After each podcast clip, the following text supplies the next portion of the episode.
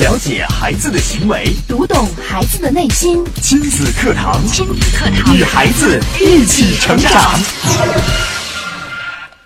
无论是七零后、八零后，还是九零后，乃至新时代的零零后和一零后，从出生到长大，我们都会面对一个共同的敌人，他就是别人家的孩子。平时他就像在我们的生活中从不存在，但每当父母批评我们的时候，他总会及时的现身。小时候，他次次考试第一，从不看电视、玩电脑，琴棋书画样样精通，篮球、游泳十项全能。长大后，他是社会精英，年薪五十万，还有两个月带薪假。老公帅过刘德华，老婆美国范冰冰。我们本来就脆弱的自信心被他打击得支离破碎，却无从反抗。我们不甘心，我们的孩子不服气，到底该如何战胜这位传说中的对手？别人家的孩子呢？亲子课堂今日关注如何战胜别人家的孩子。主讲嘉宾：家庭情感及亲子教育专家张桂武老师。欢迎关注收听。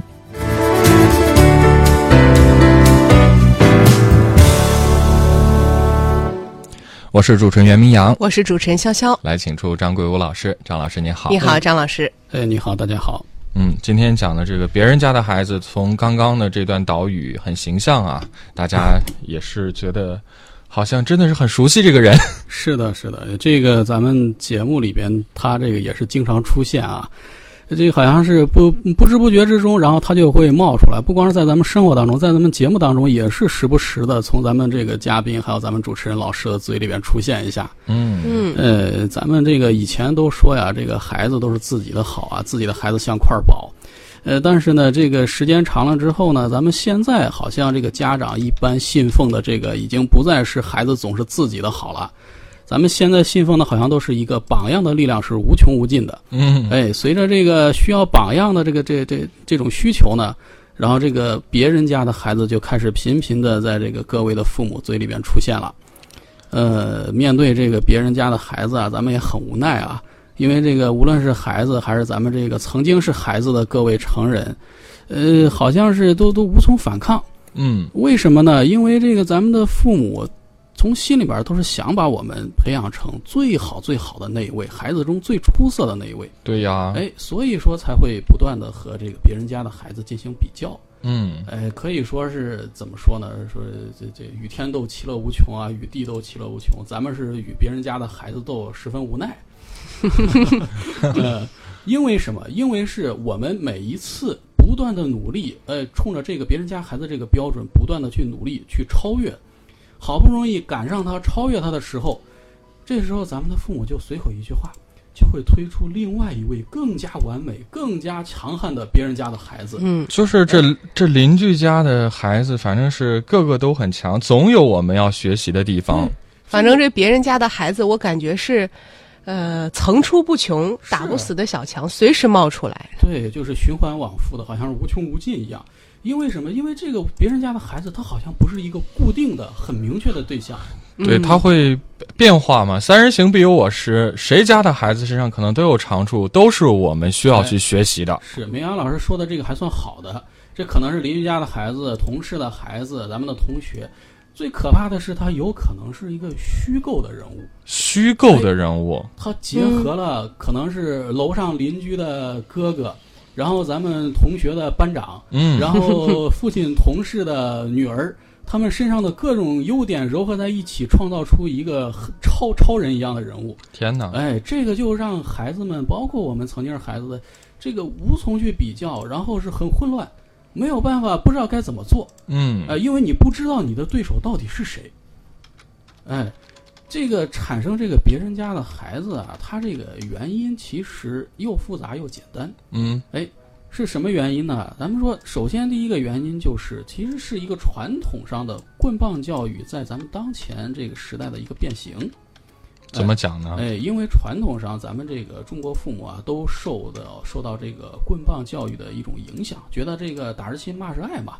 哎，打骂体罚全都是一种父母教育孩子的可以接受的一种方式，呃，其实都是对孩子好，这个出发点都是想教育孩子，为孩子好。但是这个咱们现在啊，就是不提倡这个打骂孩子了，不提倡打骂孩子了。但是呢，咱们这个家长呢，从心里边其实他还是受这个传统的影响，嗯他习惯性的他需要一种变形的方式来来来体现这种这种这种传统，他就是用这种批评啊、找缺点啊，哎这种方式，他想用一种思想上的、语言上的鞭策，嗯，哎一种镇压。对对对，来来这种方式来教育孩子。对啊，从小嗯我们可能接受的更教育更多的是这个骄傲使人落后，后谦虚使人进步嘛。对对对，我们不能够让自己的孩子老觉得太得意洋自自我感觉太好了，是得谦虚点儿，得向别人学习点儿。对，所以就是在这种思想的影响下呢，就是我们觉得好像是这种这种方式是可以被理解的，哎，也可以被宽容的，嗯哎，就造成了这种就是批评啊、找缺点啊这种这种越来越多。嗯呃，其实这里边有一个有一个误区，这个误区是什么误区？其实就是一关于一个榜样的误区。怎么讲呢？这个我我我首先问一下大家，问问两个问题。呃，大家为什么要拿自己的孩子和这个传说中的别人家的孩子去比较呢？为什么要去比较？希望自己的孩子更好呗。对，就是为了给咱们的孩子树立一个好的榜样，对激励孩子去能够去发奋努力学习也好，工是啊作也好，对不对对，哎，其实目的就是树立榜样。嗯那好，那那那咱们就是今天讲的是别人家的孩子啊，这个下面就是咱们先请出来这个三巨头的另外一位别人家的老公来出场客串一下啊。啊，我问一个关于别人家老公的问题，哎，嗯如果说一位妻子，哎，这个这个她她对自己的这个老公说，你看看咱隔壁家王姐，嗯人家那老公文质彬彬的，哎，长得又帅，特能挣钱，在单位还是领导。哎，天天工作那么忙，回家还能帮我看孩子，哎，不但是大家嘴里的公认的大孝子，而且啊，你看特别疼老婆，没事儿还特别浪漫。你再看看你那熊样，邋里邋遢的，整天说忙啊忙啊，也没见你往家拿几个钱儿，回到家就知道吃饭吃饭。好不容易想和你浪漫一下，看个电视，看个电影，回头一看，已经在沙发上哦打着呼噜流着口水睡着了。你说你这是什么样？就我就问一下这个明阳老师，因为明阳老师咱都是嗯男人嘛啊，啊，如果说一个男人听到自己的妻子这样说，他会有什么感受？哎呀，那心里应该挺不是滋味儿的吧？是一个一个丈夫，如果说听到自己的妻子这样说的时候，他会觉得哟，这激励我了。哎呦，我从此要发愤图强，向隔壁王姐家老公去学习啊！他是我的好榜样啊！我要努力做一个模范丈夫。恐怕没有几个男人会这样想吧？绝对不会的，绝对不会的，是吧？咱们掏心窝里话，肯定首先第一反应我怒了。对呀，这简直都觉得就我觉得男人应该会说，那他那么好，那你跟他吧。这这潇潇老师说的太对了，肯定第一反应是你废话怎么那么多啊？别人弄好你怎么不不去找他去啊？恼羞成怒哎，了。对你今天才认识我，那结婚前你干啥去了？是不是？嗯哎这是为什么要要问这两个问题呢？就是说，为什么别人家的老公这个说出来之后，这个这个男人会会怒了？他为什么不会把他当成一个榜样来激起自己的一种奋斗感，反而是激起了自己愤怒情绪？他他为什么没有成为一种动力？就是没有达到我们最初设想的这个目标啊。咱们同样的，如果说一个家长、一个父母，你拿别人家的孩子做榜样，然后对对自己的孩子说这个，然后做比较的时候，你的孩子会是什么感受？他能产生产生这个家长所期待的那种动力吗？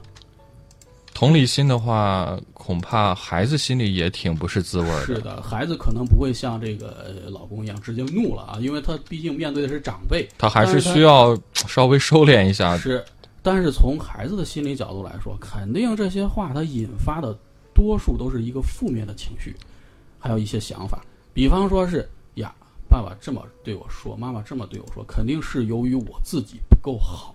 哦，哎，你看这个爸爸妈妈都这么生气了，整天说别人家的孩子好，别人家的孩子好，肯定是他们不爱我。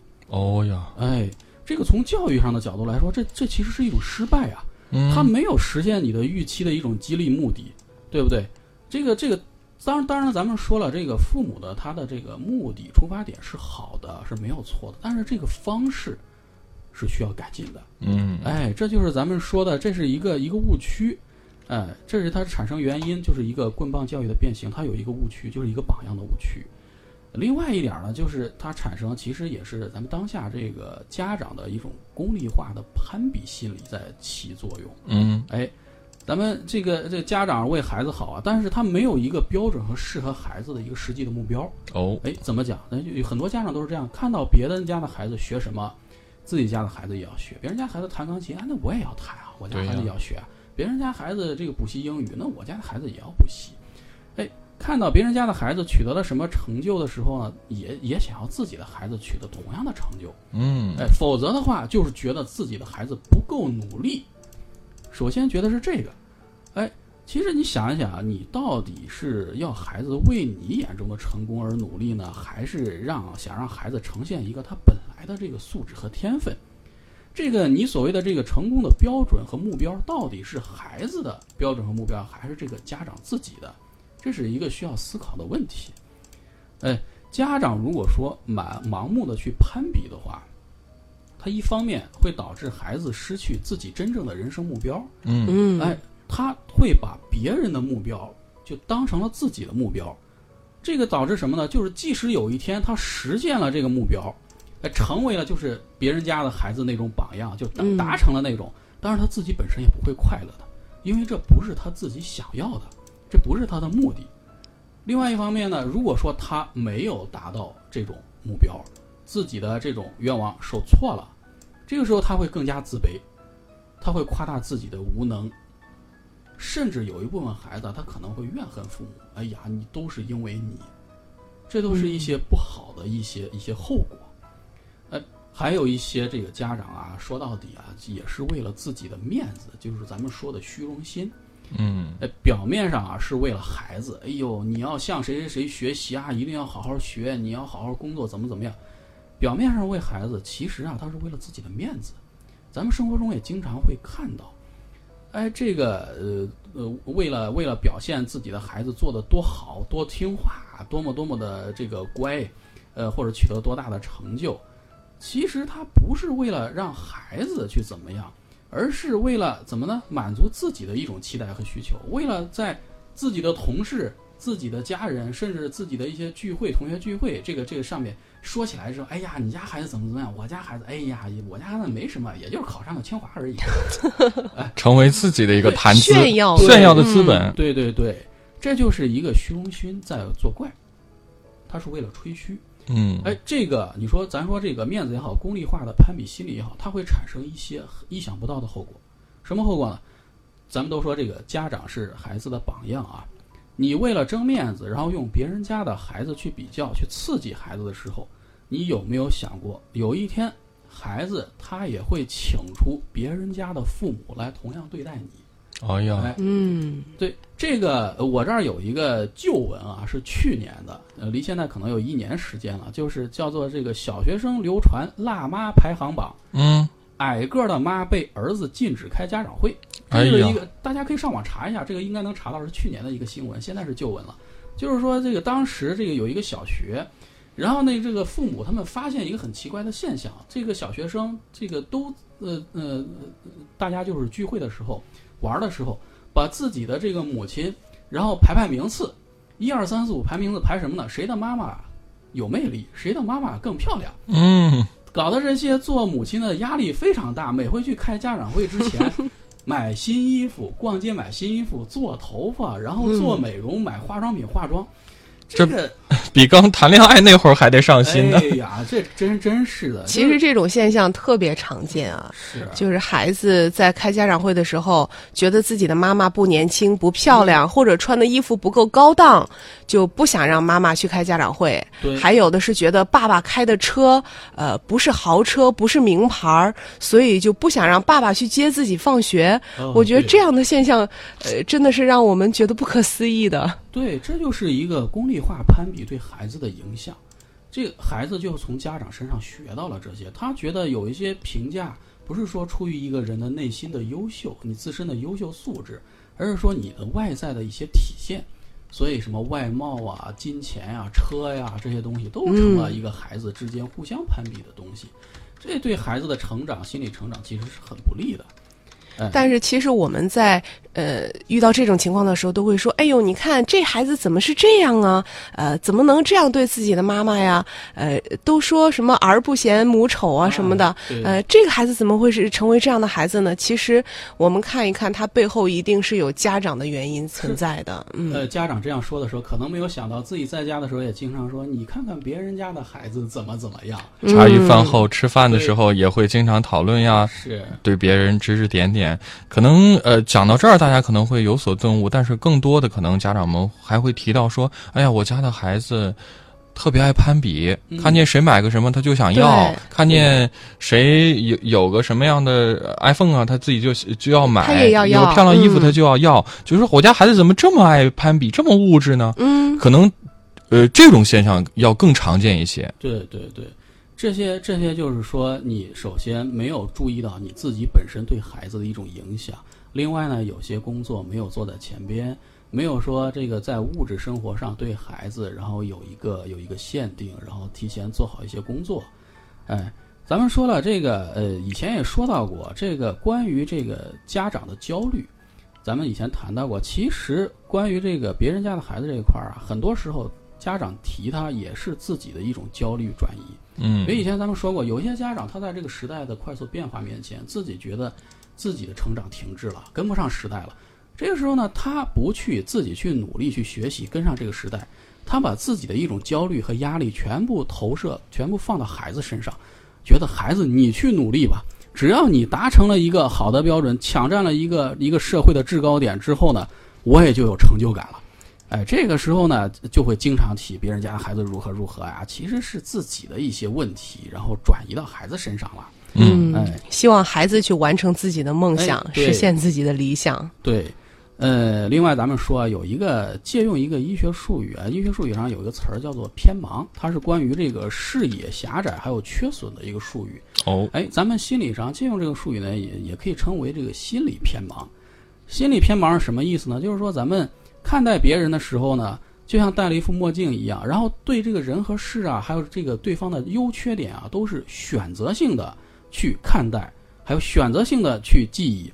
哎，这个有时候咱们这个家长看孩子，就是看自己的孩子，总是看到孩子身上的不足，缺点，哎，看别人家的孩子全是优点，然后不自觉的拿别人家孩子身上的优点来和自己孩子身上的缺点来比较，这个时候你就你你就会觉得，哎，别人家的孩子越来越优秀，自己家的孩子越来越失败，然后越看越烦躁，越看越着急，这就是一个所谓的叫做叫做心理偏盲了，哎。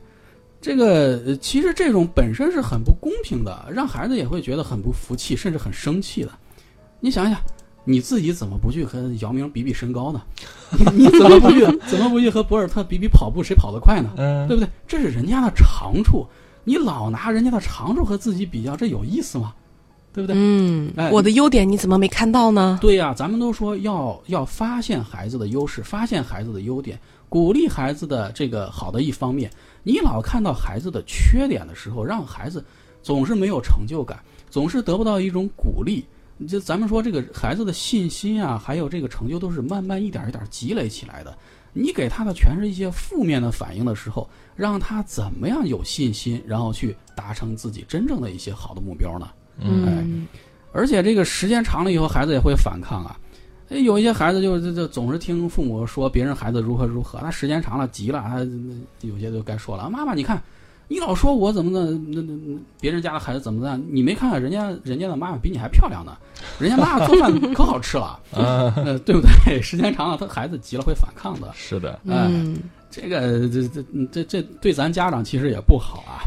对，可能还有的孩子从此就自我放弃了，自暴自弃，觉得哎呀，反正在爸妈眼里，呃，我一无是处，我这也不好，那也不好，什么都不行，那我可能也就这样了。对，这咱刚才咱们说了嘛，如果时间长了，孩子会觉得父母不爱我。嗯，当孩子觉得这个父母不爱自己的话，你想想这种对孩子的打击，还有他信心的影响是很大的。嗯，呃，那到底该怎么样做呢？我觉得咱们重点还是谈谈怎么做。好，哎，首先呢，我要说一点儿，只靠孩子你是没有办法去战胜这个传说中的人物的。为什么？这必须需要家长的帮助，因为刚才咱们说了，等到我们好不容易这个孩子超越了或者赶上了这个传说中的别人家的孩子的时候呢，父母可能轻轻松松一句话，他就举出一个更加完美的别人家的孩子出来了。嗯哎，这个这个这个这别人他所谓的这个别人家的孩子，有时候是具体的人，但是有时候他是虚构的。刚才咱们也提了，这个父母不断的变化这个榜样的时候，就会会让孩子觉得自己永远也追不上。呃，这个时间长了，当这个孩子意识到这个有些榜样他是一个虚拟人物的时候啊，你这个榜样就已经失去了被模仿的价值了，就没有意义了。嗯哎，这个时候呢，所以就需要咱们家长从自身来做起。怎么样做呢？第一点，首先你要明确的了解别人家的孩子会带来伤害，你要学会欣赏自己的孩子。呃，你想一想，如果说总是和别人家的孩子比较的时候，孩子会觉得你的爱是有条件的，不是无条件的接纳，就是父母没有接纳我，没有没有真正的爱我。嗯，这个时候，孩子他会通过你的这些条件来衡量自己的一些价值。如果说时间长了达不到就是父母给你预设的这些条件的时候，就会让孩子怀疑自己，丧失自自信心。他觉得我怎么怎么努力都达不到父母对我的要求。哎，这个呃，如果说家长能够发现自己孩子的独特之处、这些优点的时候，会让孩子成长的更加健康。嗯咱们重点讲一下怎么样为孩子树立榜样吧。其实他说到底就是一个榜样问题。哎，首先我们在选择这个学习榜样的时候啊，需要在人格特质上和自己的孩子相类似。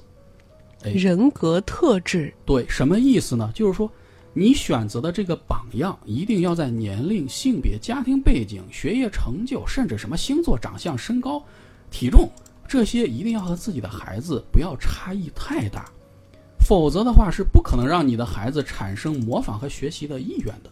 嗯呃，就像刚才咱们说了，你你你去和姚明比身高吧，你一定要好好吃饭啊，长得像姚明叔叔一样高。这个 说实话，任何一个人听了之后就瞬间没有信心了。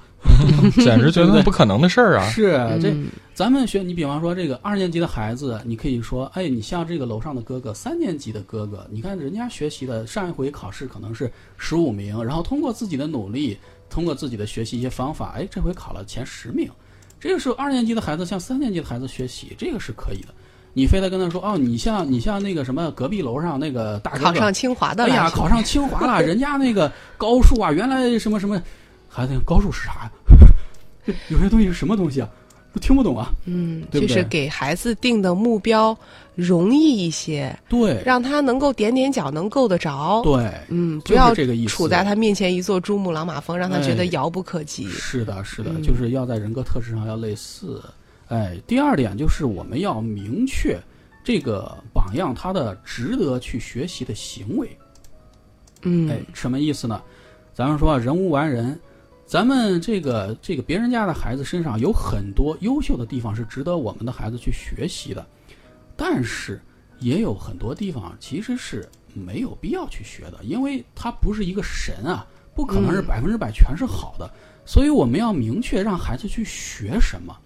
哎，比方说这个，你要让他模仿的这个别人家的孩子是数学特别好的，你就让他去学他的数学；他的体育特别好，你让他去以体育他锻炼身体为榜样。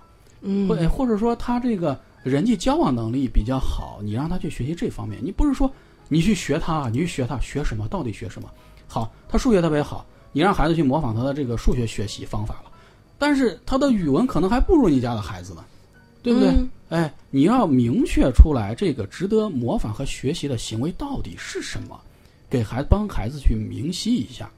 哎，而不是盲目的学习。对，不能嗯说这个很笼统的，你要向谁学，学什么你要告诉他。呃，另外就是说，你要确认一点，确认他的这个榜样行为在在孩子的能力范围之内。嗯，哎，这个咱们其实以前也提到过，就是一口吃不成一个大胖子啊，这个路都是一步一步走的。你如果说把这个目标预设的过高的时候，给孩子带来的挫折感，有时候是远远大于成就感的，他积累不起来这个信心，无法积累这个信心。哎，所以一定要在自己的孩子能力范围之内。你比方说你，你让孩子锻炼身体吧，去向谁谁谁学习，人家那个是体育队的，可能是每天早上跑跑五千米，你的孩子都没有跑过步，没有锻炼过身体，你让他去跑五千米，这孩子受不了的。嗯，你不如让他去跑个八百米，然后先锻炼锻炼，对不对？一定要他在他现在能力范围之内。循序渐进。是嗯哎，然后在此的基础之上呢，你应该创造一些机会，咱们的父母应该创造一些机会，让孩子真正的去看到这个所谓别人家的孩子他的榜样的行为，具体行为，而不是说总是从自己的嘴里边说出来，让孩子从自己的嘴里边听到他的存在。嗯，哎，什么意思呢？我我举个例子，咱们的这个父母不要总是说，哎，你看爸爸同事那个王叔叔家的孩子呀，多优秀啊，学习多好啊，长得又高，什么什么又会交朋友，你要向他去学习。这个你想想，这个对于孩子来说还是一个虚拟的存在，一个虚拟的形象，他没有一些实实际际的让孩子觉得能够去学的东西。你不如说，把这个所谓的你的同事这个王叔还有他的孩子，请到自己的家里边来做客，来玩儿，哎，嗯然后创造两个孩子一起互动的机会，比如一块儿学习、一块儿写作业、一块儿游戏的机会，在这个过程当中，引导别人家的孩子自然而然的表现出来他的一些优秀的特质和行为，来作为一个自然的榜样，让孩子自己去感受。他感受到了之后，他看到了之后，他才能够觉得哦，这个确实是值得我去学习的。不要总是用嘴去说，嗯，要给孩子创造有利的条件。对对嗯。对，这个而且呢，这种机会啊，创造这种机会，不要说只有一次，只有一次是没有效果的，你至少要有个两三次、三四次，哎，父母要沉住气。这个不要说你刚刚创造了一次机会，把这个王叔还有他孩子请到家里之后，请了一次，玩了一次，就开始大谈这个大道理了啊！你看见没有？你也自己也看到了，人家这个谁谁谁怎么怎么样，多好啊！咱们说这个一定要多创造几次机会，让孩子多多的感受。然后在这个活动之后呢，创造这个机会活动之后呢，要给孩子多多的交流，以这个倾听者的身份，然后听一听孩子他到底是怎么想的。哎、嗯嗯，呃，另外就是说，在这之后呢，一定要找到适当的时机，让自己的孩子把从这个榜样身上学到的优秀行为啊，自己去主动的能够表现出来。哎，我们说啊，所谓的孩子学会了、学到了这些优点，和他能够和愿意去表现出来是两码事儿。嗯你只有他孩子真正实际去做了、去行动了、表现出来了之后，才是真正的学会了，嗯，否则是没有意义的。你光让给让他看到了一个一个榜样，你也给他创造了机会，孩子也说：“哎，不错不错。”但是实际上他没有去真正的去深入进去，然后去学习实际的行动，这是没有多大意义的。哎，嗯，然后最后就是说，孩子已经学习到了榜样的行为之后，能力已经加强了之后，我们做父母的要怎么做呢？一定要和他一起庆祝一下，说：“嗯哎，你现在确实做的不错，有很大的进步。”然后呢，要和他交流，交流什么呢？要鼓励他的正确行为，是不是？嗯，哎要要肯定孩子，哎，要肯定嗯孩子，要把他的这种学习榜样的这种好的行为方式，归因到哪儿呢？归因到他对榜样的这个模仿上。哎嗯，这是因为你对这个呃学习别人的优点，所以你现在才会进步了。要鼓励他，嗯，哎，这样才能够让他今后有更大的动力去学习别人的优点。对，哎，这就是呃我想说的，就是说怎么样去真正的为孩子树立一个榜样，让孩子怎么样去具体的去做。嗯，嗯好的，谢谢张老师。时间关系，今天的节目就是这样。明天同一时间，亲子堂和您不见不散。